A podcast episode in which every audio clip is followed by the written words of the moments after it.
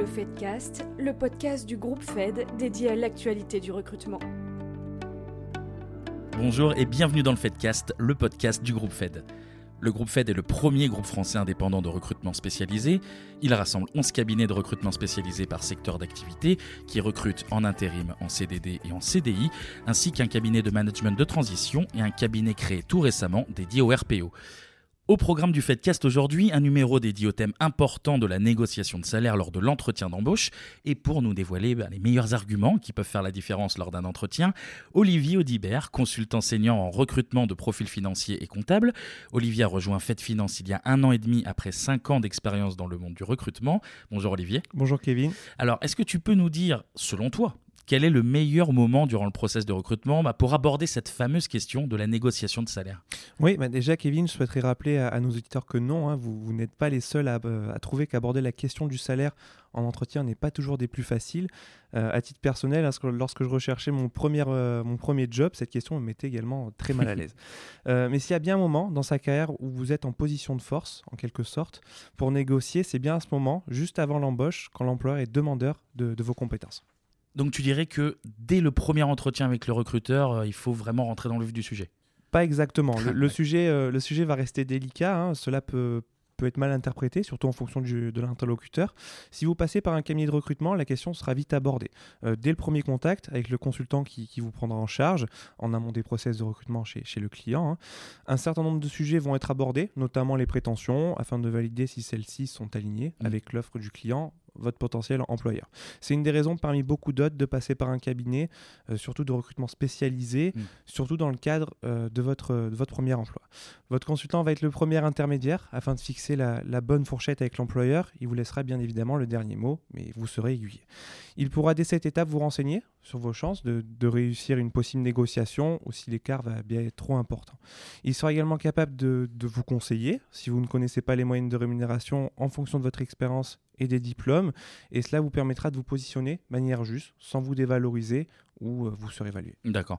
Donc là, tu l'as dit, c'est si on passe par un cabinet de recrutement, mais dans le cas d'un entretien en direct avec l'entreprise qui recrute, euh, comment, comment procéder?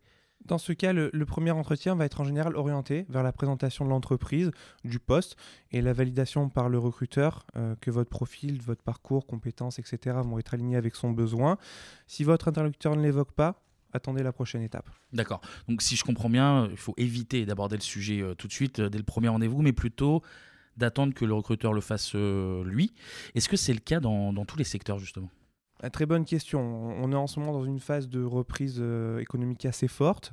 Les candidats vont être en position dominante sur le marché, sur la quasi-totalité des secteurs, comptabilité, IT, santé, ingénierie, etc. Ce qui n'était pas forcément le cas il y a quelques mois auparavant.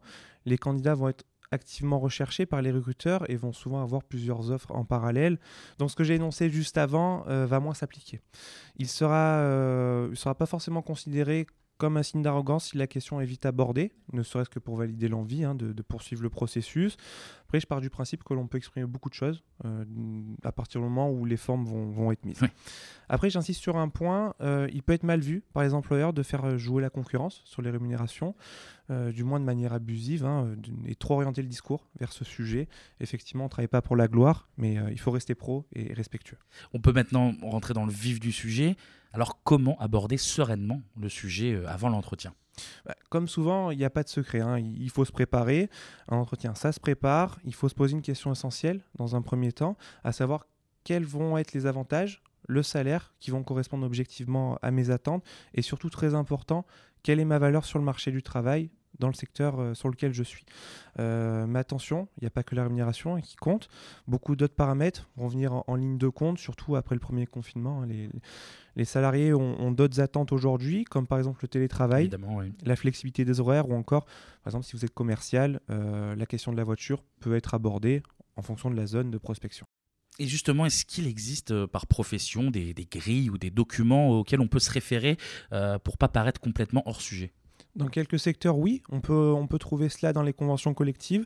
Par exemple, dans l'assurance, euh, le salaire, lui, va s'aligner avec le statut et, euh, et, le niveau diplôme, ou encore dans l'audit, en fonction là aussi des diplômes et de l'expérience, dans les grands cabinets d'expertise comptable et d'audit qu'on va appeler les Big Four, comme KPMG ou, ou, ou EY pour ne citer que. Là, il y a des grilles très précises. Après, pour les autres secteurs, euh, il ne faut pas hésiter à se référer aux, études de rémunération proposées soit par l'APEC ou les cabinets de recrutement. En général, elles sont assez complètes et précises en fonction des régions de recherche et, de l'expérience sur les postes. Comme dit plus tôt, si vous êtes en relation avec un, un conseiller ou un consultant en recrutement, il pourra vous aider. Ok. Et une fois alors qu'on a une idée plus précise du salaire qu'on souhaite, comment est-ce qu'on peut convaincre son interlocuteur?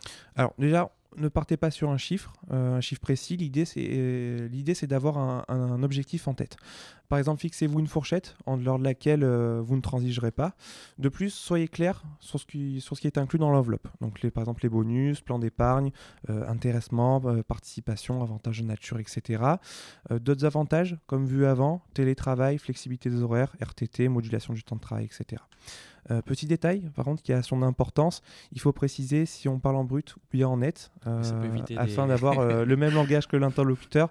Par exemple, si on part sur une base de 2000 euros, préciser si c'est net ou brut, parce qu'il peut y avoir des, des déconvenus lors de la signature du contrat. peut éviter des mauvaises surprises, effectivement. Ouais, exactement. si vous sentez que la négociation est compliquée ou très serrée, ne perdez pas de vue que l'échange doit rester cordial et basé sur des faits objectifs. C'est-à-dire plus concrètement bah, Parlez de vos compétences, de vos résultats, s'il y a des preuves chiffrées, c'est encore mieux. Si vous avez réalisé par exemple la mémoire, vous pouvez le donner à, votre interlocuteur ou en parler, ou bien des magazines sur lesquels vous avez travaillé. N'hésitez pas à préparer vos réponses euh, aux potentielles faiblesses de, votre profil que le recruteur pourrait vous opposer en essayant de faire baisser les, prétentions.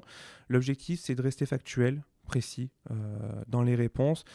Par exemple, pour cela, vous pouvez poser la question à vos proches, euh, quelles sont mes faiblesses ou, les points sur lesquels je, peux m'améliorer.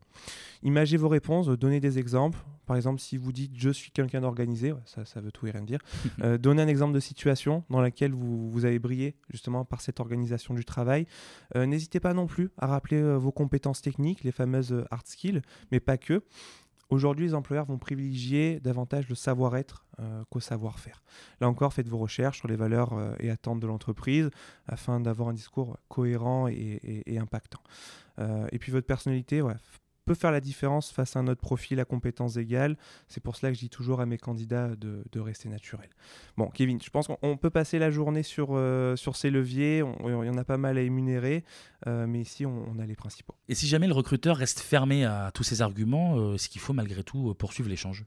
Oui, oui, il faut rester ouvert et évoquer d'autres thèmes de négociation, comme par exemple le financement d'une formation ou bien encore la possibilité de deux jours de télétravail supplémentaires. Vous pouvez aussi proposer contractuellement une revalorisation de, la rémunération après la période d'essai. Mais là, par contre, à bien mettre par écrit hein, si cette voie est empruntée. Puis, à savoir qu'une discussion sur le salaire n'est jamais totalement perdue tant qu'il n'y a pas de retour du recruteur. Euh, il se peut qu'après avoir rencontré d'autres candidats, euh, et avoir réfléchi à votre proposition, ils reviennent vers vous et ça sur votre demande. Mmh. en tout cas, il ne pourra pas vous reprocher d'avoir manqué de pugnacité si vous avez mis en place pas mal de, petits stratagèmes et puis qui ne t'entraînent à rien, donc il faut oser. Euh, cependant, il est possible parfois que la discussion et la négociation soient complètement bloquées, ça peut arriver, hein. et quand cela arrive, ce n'est pas forcément dû au fait que l'interlocuteur soit pingre ou, souhaite pas, euh, ou souhaite vous exploiter, mais souvent car il doit respecter une certaine équité dans son équipe vis-à-vis des niveaux de rémunération déjà en place pour pas créer de, déséquilibre. D'accord. Et pour finir, est-ce que tu aurais un, tout dernier conseil à donner à nos auditeurs? Oui, mais je pense qu'il est important de rappeler ce que c'est qu'un entretien d'embauche, revenir un petit peu à la base, parce que souvent beaucoup l'oublient, surtout dans le cas d'une recherche d'un premier emploi, on est un peu décontenancé par la situation, stressé ou pas très à l'aise avec l'exercice. un entretien d'embauche, pour simplifier, c'est avant tout un échange entre deux professionnels qui vont définir s'ils souhaitent travailler ensemble ou non. Donc c'est clairement l'objectif de, l'exercice. C'est comme quand tu fais appel euh, à un artisan ou que tu souhaites acheter un nouveau téléphone par exemple ou une nouvelle télévision. Tu vas prendre ta décision en prenant en compte euh, beaucoup de critères, faire peut-être des recherches en amont, t'informer, demander des avis, et notamment tu vas te renseigner sur une composante importante, euh, le, prix. Hmm. Cela va influencer ton raisonnement, donc ça, ça va rentrer en considération, c'est certain. Donc aborder et poser la question de la rémunération en entretien, pour moi, c'est très important, euh, ne serait-ce que pour savoir déjà si tu vas pouvoir rentrer dans tes frais, tes frais quotidiens, aller au restaurant, satisfaire tes hobbies, etc. Alors ne serait-ce qu'à titre informatif, euh, c'est important. Eh ben, C'était très clair et c'est déjà malheureusement la fin de ce Fedcast. Merci Olivier pour euh, toutes ces explications, tous ces conseils. On espère bah, qu'ils pourront euh, vous être utiles lors de votre prochain entretien. Et nous on se retrouve très vite pour un nouveau numéro du Fedcast. À bientôt. À bientôt.